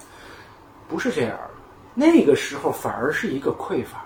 嗯。是因为我不够，所以我要从你身上拿，从你身上拿，从你身上拿。我拿够了，我就有不不光有自己有，我还想给你，还想给你，想给你，特别想给多了，你嗯，留在你自己身上没意义。而且你投在别人身上，你会发现有一个格外的、很不一样的一个一个额外的意义，但是它是建建基在我把自己照顾的好的这个部分。所以，那我用我自己的体感来回答你的问题是，我自己的这条小性命不支持你的这个担心，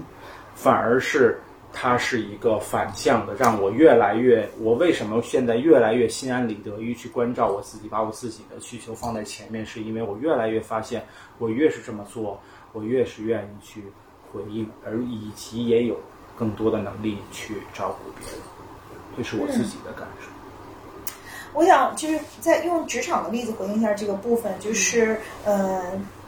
就不肯定不能点名道姓啊，但是呃，在我的这个职场里，我经常看到一些 ego 特别特别大的人，就是所谓的这个 ego 特别大，我觉得反而是他们不爱自己，他们才会需要 ego 这么大。其实他就是要在所有人面前抓取注意力和别人的认可和高举吧。就是嗯、当然他们这些人嗯、他们都有一些共性，然后往往其实还挺成功的，就是在世俗的层面上，呃，这些人都会呃，由于他们极致的再去追求这个，然后经常还搞得位高权重的，然后嗯，他就是有一种病态，在我看来，比如说他就会不停的群发很多跟他有关的信息，或者是他在。他就是需要所有人去仰慕他，所有人去认可他，他一定要是呃所有人的中心。然后他就是特别的自恋，比如说他就会呃呃举举举举一个例子啊，就是说，比如说他就会特别关注 Twitter，他他自己发一 Twitter，他想就他所有注意力在这个 Twitter 上，然后他就在看谁转发了他，谁去那个呃呃点赞了他，就是可能在我看来就是贼可笑，就是 Who cares，就是那个。推特本身都快被做死了，就是我我就是觉得说这有劲吗？就是为什么你你就是那样的人，他们却还挺成功，但是在我看来，就是他们特别的，我还挺同情他们的，就是那种同情，就是我我觉得就是如果你自己很爱自己，你跟自己的关系特别好的时候，你不需要用这样的方式去很焦虑的去看别人对你是什么样的反馈，你需要在所有人的面前去呃刷自己的这个存在感，然后每天都处在这种极度忙的、极度焦虑、极度就是那么一个状态。那我周围怎么这么多这么多的人？就是我我以至于我有的时候就是去开完那种。高端会晤回来，我整个就是很不好，就是我就觉得这个世界 ego 大的人太多了，就是嗯，我不喜欢老是需要。当然，这里面有一个自我需求的 fail，就是我他妈不喜欢给这些人做碎催，因为我觉得他们都好讨厌。但是，但是这样的人就是很多，而且他们往往还挺成功的。所以你想说什么？我想说，就是自私的人不爱自己，呃，就所谓的那种自我为中心的人，就和把我们自己放在 first 的人是不一样的。self center 的人其实他不爱自己，就是他需要不断的向这个世界去抓取所有的注意力和认可，去印证自己的价值。对，是吧？就是我，我也许想说这个吧，嗯，但是我也想说，就是，嗯，我不爽。我不想老跟这样的人，就但是他们都位高权重，我也惹不起。但是这点引起了我高度不适和不爽。那这个我们之前讨论过，也是你提出来的，就是在世俗意义上的一些成功，是不是还是需要一些 人性的缺憾来推动？这是我现在最近的第一困惑，宇宙第一困惑。我的宇宙第一困惑就是说，如果我已经我不是一个。呃，self-center 的人，我不是一个 ego 巨大的自大狂，然后我也，呃，我我我也不是一个优秀强迫症患者了，这些事儿我都放下了，我也深深的爱自己，我也愿意去给予爱，但是我没有 purpose，我没有 sense of purpose，因为那些自大狂，他们有巨大的 sense of purpose，就是为了证明他们自己，为了抓取，为了获得，可是由于这些我都看不上了，能叫看不上了，反正就是，anyways，就是。那那我，然后我的 drive 在哪儿呢？我就没有动力了。就是我在每一期节目里都在讨论这个，就是这个反而是我困惑，就是因为呃，在在这个咨询的空间里面，其实呃，乔乔说过，不是每一个人的这个 drive 和 motivation 都是外驱的，都是你要去抓取的。你可以内驱，比如说佛陀，你没举佛陀例子，我只我只是有甘地，那我想到的都那样的，就 wake up。的就那我我我够那个对我来说又太高了，就是我自己又到不了那个层面，至少我现在还没有走到，也许我还没有走到自我实现的层面，所以我我无法去，我也无法去共情那个，就是那就没动力了，然后我就觉得那就是在跟自己的朋友玩，然后嗯。嗯，尽可能的艰懒缠滑一点也挺好的。可是这个里面有的时候又觉得有一些缺憾嘛，就是你自己的人生没有那么强的一种使命感和自我实现的那种驱动力。嗯，我觉得跟时代也有关系，我对这个也特别有共鸣。我忘了是哪一个，嗯，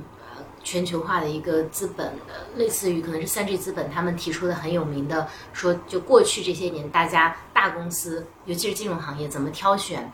最好的员工，那就是你具备三个品质。第一，你非常的穷，就家庭可能是，或者至少是你在你的阶层非常的渴望有更好的财富，你才能有向上爬的动力。对，第二是贪婪，然后才是聪明。你具备这三者的人是他们最想要的人，因为这些人在我们现在比较主流的价值判断里面是容易有那个 drive 往上走的。对，所以我个人的感受是，我不太。认同这种单一的价值观，我觉得这个价值观本身没问题，但我觉得，嗯，太单一了。就我觉得每个人其实有权选择，尤其是在人到中年之后，可以重新审视，说基于你的啊判断、你的经验、你的人生理解，然后看看你你认为的那个成就是什么，我觉得可以重新定义。然后另外就是你刚刚举到那些例子，包括上一期你讲到那个黑猩猩的那个呃女科学家 Jane Goodall 的例子，对对对，我觉得我觉得那是另外一种，就是他们是真正有使命，并且能真正有所成就，而不只是说完成名利上的积累的人。嗯，那如果这样的话，还是有一些事业值得去寻求的。但我觉得他们有一个共同的特点，就是他 they're the chosen one，就是因为 Jane 她也不是最开始自个儿要去弄黑猩猩，她有一个伯乐，然后这伯乐发现了他弄他那个伯乐有仨女的，就是都去研究灵长类，只是他成了。但是就是说他如果没有碰到那个伯乐，他也不会变成 Jane。就是我我觉得在那样的一个状态里面，就是你得你的八字儿里得有，你的八字里要没有你就不行。所以我理解就是八字儿要好的人，无非就是两个结局，一个就彻底 peace 了，就是他可能在芸芸众生里面，但是你看不到他，但其实他过得很好。对，那叫什么修行呃入世修行的对人。对对对对对，我记得我之前我忘了有没有在节目里分享过，但跟你们讲过，就是我们家那个祖坟的故事。然后其实嗯当时有被呃我的外公去看好的那一家人，他觉得那那个是一个很好的祝福，就是嗯他们一家人其实到现在过得非常的就和睦，然后小康。然后，当然以这个过去的价值观，多子多孙啦，然后就是首先就是和非常的和平的一家人，我觉我觉得也许这就是一个方向。那另外一个方向就是他可能找到了人生的使命，但我觉得在这个过程里面，探索本身就是一个值得的事情。嗯，所以，我想问问，就是在心理学上的例子，就是什么样的人他能够就是爱自己，然后就是自我接纳了以后，然后他也没有什么世俗的那种。就是那他的这个 motivation，就是这个从心理学上怎么理解这事儿呢？他就到自我实现中间，如果这个马斯洛他前三个都垫好了，在我看来就躺平了，就没内驱力了。所以那种使命感和就是那样的一种不一样的驱动力，不是为了向这个世界去去证明自己，让全宇宙的人都接上他，而是而是另外一个路径。那个是怎么到那儿了呢？我觉得这是，我拿我我虽然可以有很多理论支撑，我就再一次我不太喜欢聊理论的事儿，那我还是聊我聊我自己的事儿。我我觉得我自己的那个看见就是我我觉得我自己佛了四十多年，然后我是从大概开始学心理学的时候，然后之后才开始从第一次发现我的野心吧。就是我发现我不是一个没有野心的人，不是一个可以在所有的事情上都很佛的人。对我，我觉得那个就是，我不敢说那是因为我爱我自己以后才生发出来的一个 drive，我只是发现我真的是有我自己喜欢做的事情。和有我自己想做的事情。当我去做我自己喜欢和想去做的事情的时候，那个动力就是就就在那儿，就是他这也印证我自己在书里看见，就是我以前没有动力，是因为我做的事情都不是我想想做的事情。我后来回看，我以为我很喜欢在以前我待过的那个，在很多世俗的眼光中镶了金边儿的一个什么呃机构，那个所谓的机关或者是部委，对，然后。我做了一份很多人很羡慕的工作，然后有一个很多人很羡慕的状态，呃，但是我并没有任何动力，所以我在那个时候，那个反而是我的那个职职业生涯，整个职业生涯我都我都很佛，啥啥目标也没有，谁呢？谁也别给我画饼，因为一眼就都不用都不用第二眼，就直接能看出来那是一饼，要离他就也很远，但是。我我自己在，比如说我在做我我我的这个心理学的学习和这个工作里面，我就看见，不论是吸收知识的那种热情，还是去啊、赢得很多我们专业的一些标标签，比如说小时数啊，比如说你的客单价的增长的百分比、速度啊，每每年的这个速度。和一个若干年之内的一个总速度，等等这些肉眼可见的、可以量化的这些标准，我都是非常有热情去追求的。嗯，那个那个部分让我自己觉得我自己是很陌生的，所以我会我用我自己的这个状态来回答你的问题，就是我不觉我觉得那个驱动一个正向的驱动。所谓正向的驱动是什么，以及它会带来什么？就对于我来说，它就是那个所谓的正向驱动，就是当我自己做的一件事情是经过我自己的体感印证之后，确实是我想做的和我喜欢做的事情的时候，那个 drive 天然的就有，我根本就不需要去干什么努力这件事情，我不做那件事情需要努力，我停下来需要努力，我去做它不需要努力，那就是我觉得我自己看待我自己的 drive，它为我带来了什么？它为我带来了一个非常美好的一个感觉，就是走在自己喜欢的路上，朝着一个自己喜欢的目标去迈进。那种感受是只有在做这件事情、走在同样的这条路上的人才能够感知到的。我也没有办法把它传递给你，因为它那种正向的那种东西是。我觉得是只可意会、很难言传的部分。那我我的那个开心，我很少讲到这个部分，是因为我觉得它有点拉仇恨，所以我比较少去讲这个部分。我觉得很多人因为还在挣扎在一一个为了养家糊口、为了安身立命，不得不去工作，甚至是我想起那个北京话里有一个很很不厚道的词儿，叫班儿逼。这样的一个一个说法，我觉得在这样的状态，我对这样的状态我是非常内心是觉得非常悲伤的，然后我也会有那个同理心和同情心，所以我不太愿意去讲我自己的那个在做我自己的这个事情有多他妈爽，有多好，有怎么这这这，对，但是确实是有那样的一个感受，所以我用这个我自己的这个状态来回应你的问题。特别特别的牛逼，就是我觉得这是我第一次把这两件事儿给形成闭环了。就是说你在就是换一种方式去驱动自己的时候，你先需要把那个金字塔底垫好了。就是说我们因为聊过爱自己，我们也聊过去追求热爱，就就是追求我们自己的热爱，这两个之间是什么关系？就是如果你在自己内心。特别匮乏的时候，其实你也没法追求自己热爱，无论是外在条件还是内在条件，其实也不行。就是追求自己的热爱，什么时候能变成我们的 motivation，变成我们的 drive？就是我们自己能够在一个相对自由的状态。这个自由是一个对内心的这种，因为我们爱自己，我们才内心自由嘛。就是内心的自由和和外部环境的自由，在这两个状态里面，我们再去追求热爱，可能它就是一个特别特别。值得去去向往的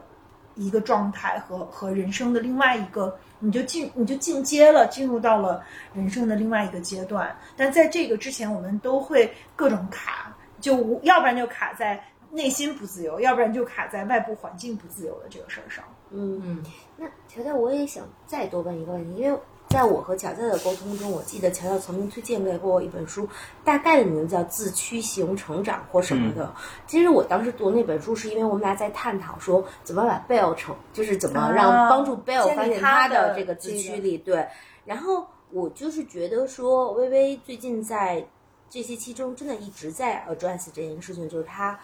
作为一个成年人，当他。意识到了这件事情，他自己的底盘也铺的挺好了，但是咱们还是回到这个问题，就是那怎么去找他的 drive？就是你对对，就是这个不知道查到，因为第一，我觉得啊，我自己就是现在补充两个小点，我觉得我虽然我铺了百分之八十，呃，或者百分之七十五吧，我觉得还差百分之二十五，具体是什么可以，那得再专门再去探讨。然后另外一方面就是，我觉得。就是找到自己热爱这件事儿，其实有很多原因和机缘吧。也许就是，如果我们相信一个更大的人生的 framework，也许是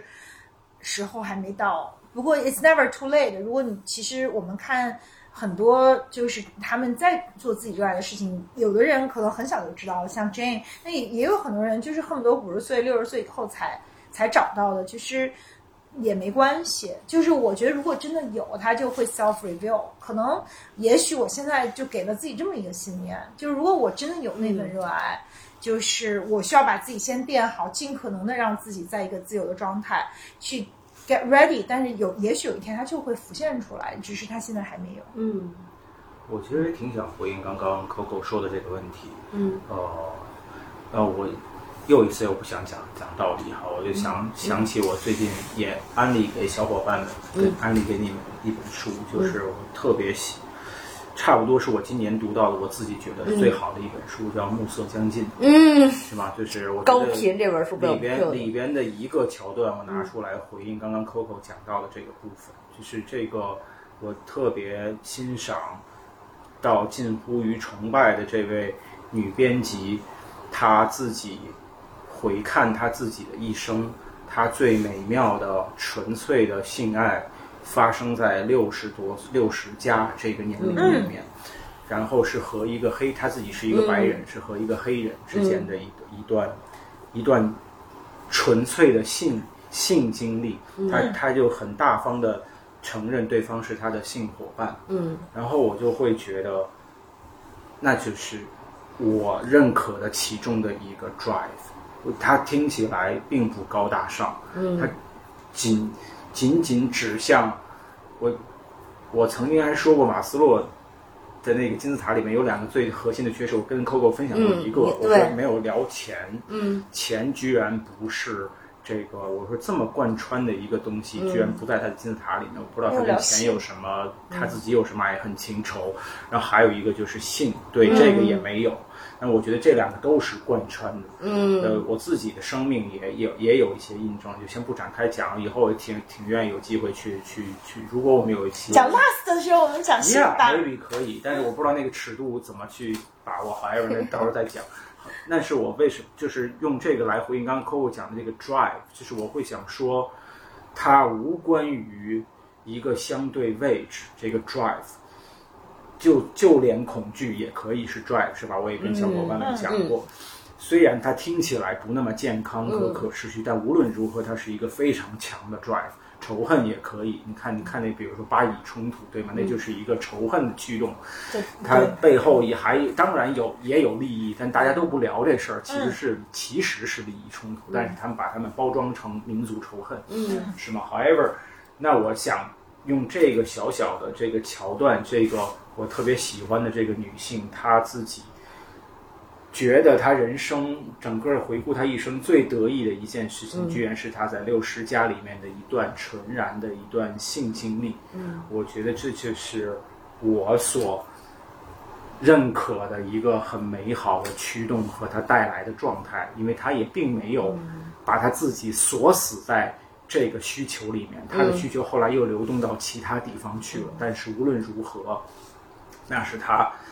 居然敢在这样的一种背景里面去高举的。他他的六十加其实还还不是现在这个年代，还要再往前再推若干年。嗯在那个时候，这还蛮大逆不道的一件事情。那我会想说，他又很女性主义，然后他又很个人，都踩在我自己最喜欢的点上，所以我就用这个来回应那个驱力。任何一个我们喜欢的事情，都可以构成我们的驱力，那个驱力都会把我们推到一个让我们自己感觉非常非常棒的一个状态。嗯，真好。一下子可以探索的空间更多了，是的，并且赋予了你的 last 很多更多的意义。对对对对，我得留着讲 last 的时候再讲。但是我想就是回应一点点，这个也让我看到另外一个呃点，就是说，当我们自我特别爱自己和我们内心更丰盈的时候，其实我们在一个关系里给对方的压力就是更小了。可能我们就是特别纯然的在。某一个需求上可以走得很远，但是我们不会把自己所有需求都拽给另外一个人，那那那就不管是谁，他的压力都会很大，然后有可能这个 expectation 过于高，那个另外那个人就会注定去 fail 我们的需求。所以其实爱自己还有一个好处是说，它可以让我们的关系呃变得更好。其实这个核心是因为我们自己内心都很很好的时候，我们不会再去。让在一个关系里去攫取更多的需求，希望一个关系满足我们所有的其他的，我们所有的缺损，填补我们所有的缺损。那这样的关系得多难啊！压力太大了。嗯，压力得大到身体痛。是的，真好。我觉得确实，也许，嗯，回到可能这个是一个挺抽象，或者是说不是那么好理解的话题，因为爱自己就还是回到就爱这个这个词儿，确实有点太抽象了，就大家理解都不一样。因为我觉得那个网上的那种鸡汤就是会误导。很有有一些误不是，也许不是人家鸡汤的误导，是大家的理解。因为我们人类的认知就是喜欢把一件事儿给简化了。但如果你把爱自己简化成对自己好，或者是简化成永远都就是简化成特别自私，这些都是对爱自己的误解。其实爱自己还是一个更深的东西，就是我们要也不是更深，就是一个状态。是我还是觉得是这样，就是还可能分解的更好。你把就是自我理解、看见、接纳和自我实现都把它拆开了。可是第一步还是要紧紧的跟自己的需求站在一起，因为只有站在一起，我们才能够去看见自己的需求。我们只有满足了自己的需求，我们其实才能爱自己，才能去接纳自己。嗯以及我再补充一个，嗯、就我们最最开始讲那个爱自己和自私的区别嘛，我觉得为什么父母会要求我们不要自私？我我有一个观察，就是其实他不只是要求女孩子不自私，对男孩子教育的时候也会说不自私。嗯，可是父母已经是很爱我们的人了，呃大概率上。那为什么父母还要会教孩子们不自私呢？我最近因为我也在学习成为一个母亲，然后我就带进去想，我为什么会教我的儿子不自私呢？其实他也是出于一种，呃，我说的不带贬义的自私的呃原原始的动力，就是不自私只是一个嗯方便的标签，其实它是归纳了一些行为，让孩子在成长过程中更懂得分享和利他。而由此会带来的东西，其实是会更长远的保护他。嗯，对，就这个，我我我我想讲的是说，我们说的那个不自私，或者说我们看到的一些美德，它之所以是美德，不是因为父母或者社会告诉我们它是美德，而是它真的会带来一些 benefit，只是人们平常认为的那个美德，是从更大的视角上的一种。假设那叫自私吧，是对社会的自私，就是我们希望构筑一个更好的社会、更好的社区、更好的友谊关系、更好的朋友间的关系。其实最终受益的还是我们个人，只是说你是从集体中受益，还是说你从个人个人受益。我觉得我们所说的那个不自私，是指说不要只把所有的当下的利益看得太短视、太过于放在自己身上，因为你比如说一个小孩子，他是。一无所知来到这个世界的，我们教他这些行为准则，其实是会更好的保护他。对，我所以我我回到最前面那个讲的，我我是觉得我们所说的那个自私，其实是一些嗯，最终可能对自己不利的一些动作。但是我觉得自私这件事情，或者说对自己好这件事情本身，它是没有什么问题的。嗯。嗯，就这个有点像自私的基因里面讲基因本身嘛，就是说其实很多时候很多动物也体现出利他的 behavior，这个不光人类有，鸟类有，呃，很多很多的生物都有，就是包括就是昆虫类，它们可能在我们看来并不是一个高高智能的生物，但是实际上它们因为就是其实因为你有获得了集体的利益，才能把基因的延续。才能保证这个基因的延续嘛？就是它其实所有的逻辑最后也都能自洽，所以也许这是两个层面的事情。就是说，如果我因为我们是社会动物，我们在这个社会当中，我们需要去平衡不同的需求和人际关系，能够让其实是让我们 survive 的更好。嗯从这一点上来说，还是也也也可以说它是从自我出发的，不一我们的所谓的无私。也是从自我出发，嗯但是只有我们 survive 的更好，可能反过来我们才能真正的给出去的更多。嗯所以它其实反而变成了一个正循环。嗯嗯，所以我的结论就是，它仍然是一个技术层面的问题。嗯嗯那我也问强调一个技术层面的问题，咱们在上一次咱俩的 session 中，你讲爱自己是一辈子的功课，怎么爱都不过。但然后我就说这不是很自私吗？然后你就说说，那你就想想你你爱宝宝，说你爱宝宝，你会纯用溺爱吗？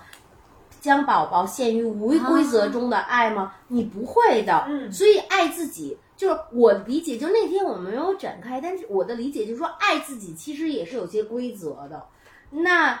我因为我想问这些具体的事儿，就是比如说乔乔，你说到这个时候，这个对，就是关于怎么爱自己都不过和如何从具体的例子中看出，像我们爱宝宝一样是有为有不为去约束自己、爱自己的，给点儿具体例子和行动方向好不？嗯我觉得那我还就用你刚刚讲的你刚刚的那个困境来回应你刚这个现在的这个问题。嗯。就是我所呈现给你的那个叙事的角度，就是我自己心里，我自己心目中在这件事情里面爱自己的一个方法，嗯。就是我们需要看见两个选项都有闭环，嗯。只是当我们太强调道德，特别强调一个母亲的身份、母亲的责任的时候，我们没有办法去画出那个闭环，或者是我们吝啬于去把那个闭环完成。嗯就是你画了一半儿，什么意？就是你比如说，你刚刚讲到你没有这个时间去陪伴嗯小公主，嗯是小公主被我们 fail 了，他的一个被陪伴的需求被我们 fail 了，但是我们在意的真的是这个吗？这是一半儿，我觉得他没画完，还有一半儿是，如果我们 fail 了小公主的这个需求。我们最后 fail 了我们自己关于做一个好妈妈的需求。嗯关于我们自己想给予我们自己想给予另外一个人有质量的陪伴的这个需求，嗯那其实是我们自己的需求，你没看见它，不等于它不在。嗯我只是想邀请你把那个两个闭环都画出来。嗯，那什么意思？就是当这两个闭环都画出来的时候，我们最后要做决定，是我们怎样更好的满足我们自己的需求。嗯。因为我们不能假装成，嗯，我们只有一个需求嗯。是和朋友们一起聊特别牛逼的话题，嗯。我们还有一个做好妈妈的需求，哦，我们还有一个给予我们在乎的人一个小小的小人儿，一个重量级的陪伴的需求，是这两个需求在 PK。那我们就有好多的空间，我可以来回的去掂量。比如说，我用我跟微微来举这个例子，那我想，今天可能我陪他，或者是今天我不陪他，那我下下一周，或如果我对这个关系有更强的信心，我在一年里面去回看我们的这个需求。嗯我如果我今天做了一件 fail 了他需求的事情，那我在这一年的其他的时间里边，用其他的方式做了九十九件都对他有好处的事情，那我对我们俩人之间的关系是我输出了九十八次，客观上，而不是一次嗯。的负面的东西。嗯。对，所以就是有时候我们，这是另外一个部分，就是这个我想强调的那个部分是，当我们可以这么去看一个问题的时候，比如说，那妈妈跟孩子，你你我们就就不就不只是这一晚上的关系，嗯对吧？我们又不是 ONS，我们是一个一生的东西。嗯我在这不用说那么长，我在这一年里面，今年这一年里面，我会挺想邀请 Coco 去看看我们陪伴其中的一个元素吧。那么小公主她拿到了什么？嗯透过我们她拿到了什么？嗯经由我们自己的一些输出，她又成长了些什么？嗯我觉得那个时候你再回来看，也许这个陪伴的意义又又不一样。嗯但是无论如何，回到你刚刚问我的这个问题里面，那我们怎么在这件事情里面怎么去爱我们自己？我就想说，在这个 case 里，我挺想邀请你看见我有我自己有一个方法，就是画闭环，就是爱自己，嗯要把那个圈画回来。嗯。不是让它停在为另外一个人好，嗯。因为那件事情不可持续，我们没有办法持续在一个输出的状态里面。嗯。对，嗯，对我是特别有帮助的。嗯谢谢。我觉得好有道理。虽然就是不是我自己生活中要遇到的场景，嗯，但你还是要还原它，就是嗯你怎么把它闭环了，你怎么去还原你这些需，而且就是好像满足另外一个人的需求，也不仅仅是一时一事就这一下儿了，你有很多种方式去来。补偿和用别的方式去满足他，比如说今天晚上你可能做不到，但你可以用其他的，也许他也会让他很开心的方法去做到。嗯，我还记得原来，嗯，乔乔讲过说，你要是如如如果他想要一个大西瓜，你不能给他一个大西瓜的时候，你可以先给他一大甜枣儿，然后你再想办法给他一筐甜枣儿，其实也行。对，那个是送礼的时候利用这个，利用这个，对呀。好，嗯真开心。那聊完这么多，你们都有更爱自己一点了吗？更有切实的思路。我有，我有，我有，我对我的我自己的小方法论，终于搭的更顺了一些。嗯嗯，你逻辑终于自洽了。对对嗯对，我觉得我今天最大的看见还是那个，就是 inner drive，、就是跟 passion 的关系。inner drive，如果我们不是用 ego 去搭建我们的 drive，嗯，就是那我们到底我们的 drive 从哪儿来？我觉得这个对我来说是特别特别好的一个洞见。那那请问，本来就超爱自己，在超爱自己中又特别有方法论的柴老师，经过了今晚有什么特别的感触吗？更坚定。我觉得就是你俩真的是学霸，就是他他们俩什么都需要用呃理论，然后能够自己能说服自己了，就会去你，得逻辑自洽，对对对对，就会去实践。但是你一直都逻辑还挺自洽的。他就是早早早入校学生，根本就不想，就天然就倍儿自洽我。觉得只是，我觉得只是路径不一样而已。他们的学习路径和你的学习路径不同。对，反而在这个事情上，我是更嗯呃天然感受派的，就是或者就是我们西北人可能就比较粗放。就是我觉得你就是一个早慧型的小朋友，就你小时候想这些问题，我都是好晚才想，我小时候就没想过这些问题。其实挺晚熟的，但是我在一年集中催熟了一下，就是在高二那一年对发生了次高二。发生了很很大很大变化，甚至也是那一年开始接触宗教，因为那一年的痛苦也最为集中，就是才有了朋友，然后瞬间朋友又被抢了，然后发生了嫉妒，然后成绩又很差了，然后就总之就是所有的呃，刚好在青春期就有一个重叠嘛，对，所以我也觉得这今天这个探讨特别好，我觉得就是也也了了解了很多这种呃体系化的从学术角度的一些思考，也了解了一些像你们学学院派的没有人的尘世的一些苦苦。恼，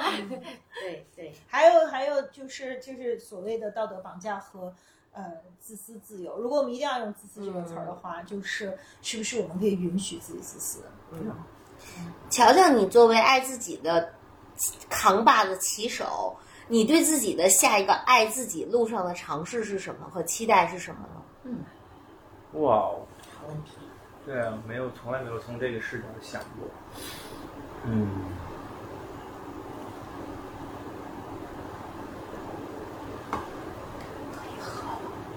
哇，我其实根本首先这个预设的这个我就特别没有体感，就是我觉得我不是一个非常爱自己的人。对，我觉得我是，我不也说，就是很多美所很多美好的事情，如果说老柴的那个美好的事情集中发生在高二的话，我觉得我是发生在我接触心理学以后才开始。嗯，我觉得我之前都是一直都在暗夜里边行走，这也是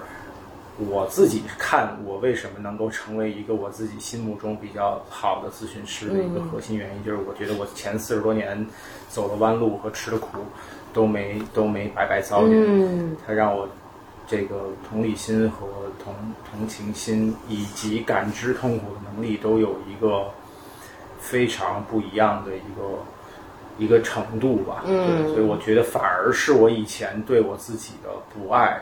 才能够让我特别的对爱自己这件事情很有感，也是为什么我会那天会说那么多高频词。嗯恰好其实是因为我回看我小时候是其实是没有很爱自己的，嗯所以我对那种前后的那种比较，让我看见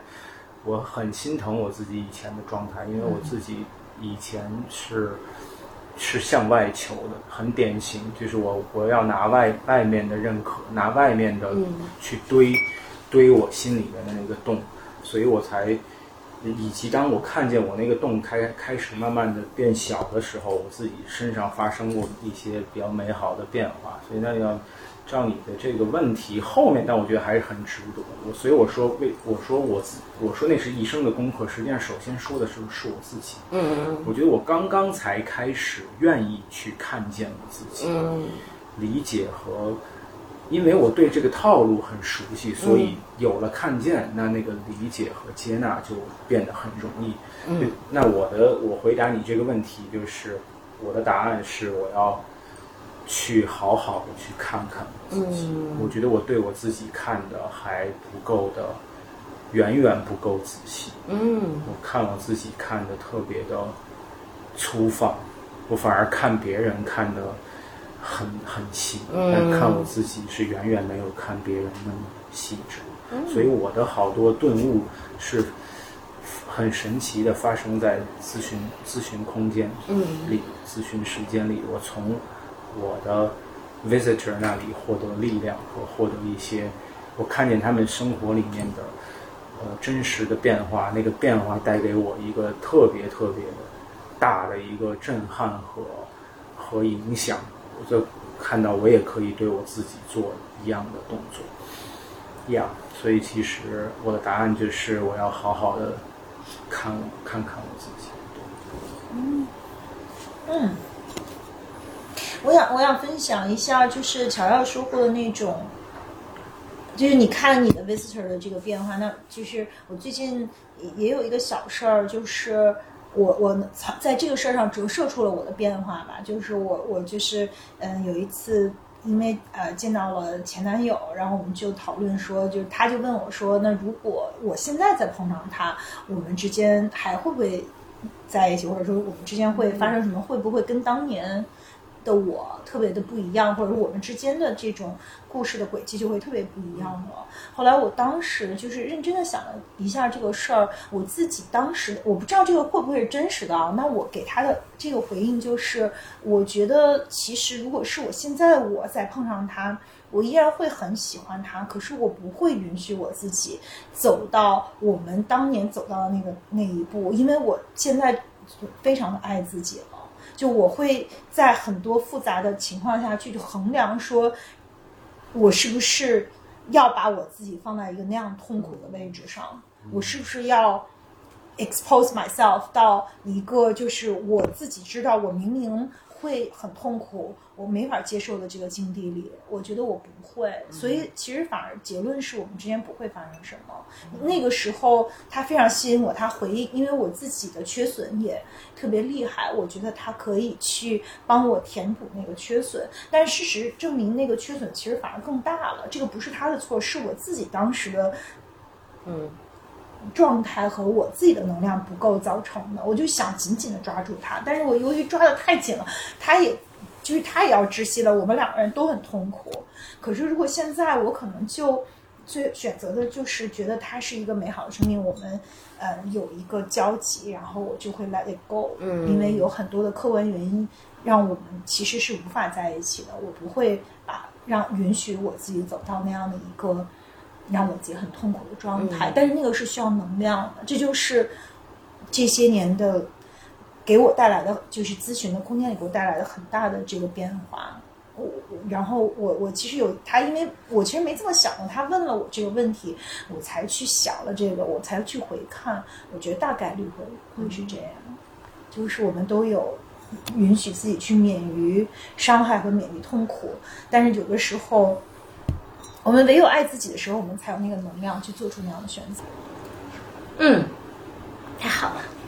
感觉又是非常收获满满的一期。然后这期可能也比较久，但我我我我觉得这样的嗯探讨的非常的呃有益。然后也希望如果我们的听众里面有对这个话题感兴趣的，也欢迎你们在评论区留言给我们，包括你的困扰也好，或者说这些年近期的一些感悟也好，都希望啊、能跟我们分享。如果我们能力所能及有回应的，我们也会在评论区回应。嗯嗯，好，那再次大家晚安吧感谢乔乔，谢谢啊乔乔，谢谢大家拜拜拜拜。